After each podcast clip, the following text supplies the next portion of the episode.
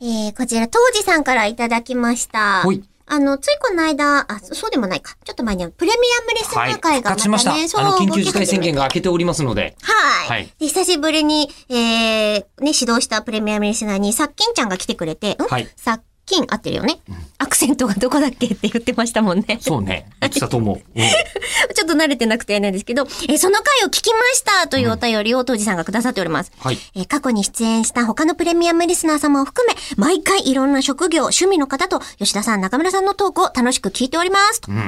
えーその一方で、はい私も、えーお二人とお話ししてみたいけど、さすがに15万はともどかしい気持ちになってしまいます。私は2年前に2級建築士資格を取得して、数年後に1級建築士取得を目指しているのですが、資格予備校のローン返済が2030年まで続く予定ですえ、。そんなにかかるんだ。ね資格予備校。なのでメールを時々送って楽しませていただきたいと思います。お二人は独身時代に支払った費用で特に大きかったものは何ですかというあー質問メールとしてまとめてくださいましたが、えー、でも私一級建築士の方のお話うん聞いてみたいなと思うので、当時さんがゲストとして来てくださったら、また違う形でね、おしゃべりっていうのができるかもしれないです。その前に予算が気にかかってることを気にしようよ、こち らで。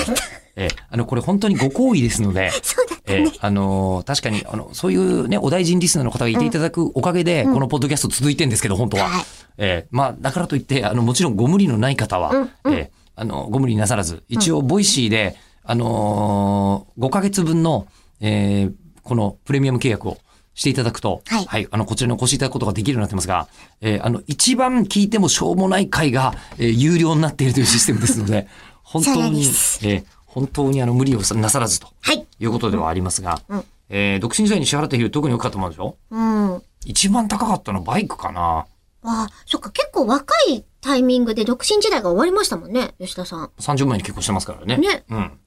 そうですね。そうですね。まあ大体でかい出費はその後ですね。ですよね。うん私は、あ、えっと、あれだ、実家にまだ住んでたから、家の屋根の修繕費が200万かかったローン返済だったかな。はあ、はあはあは肩代わりしました。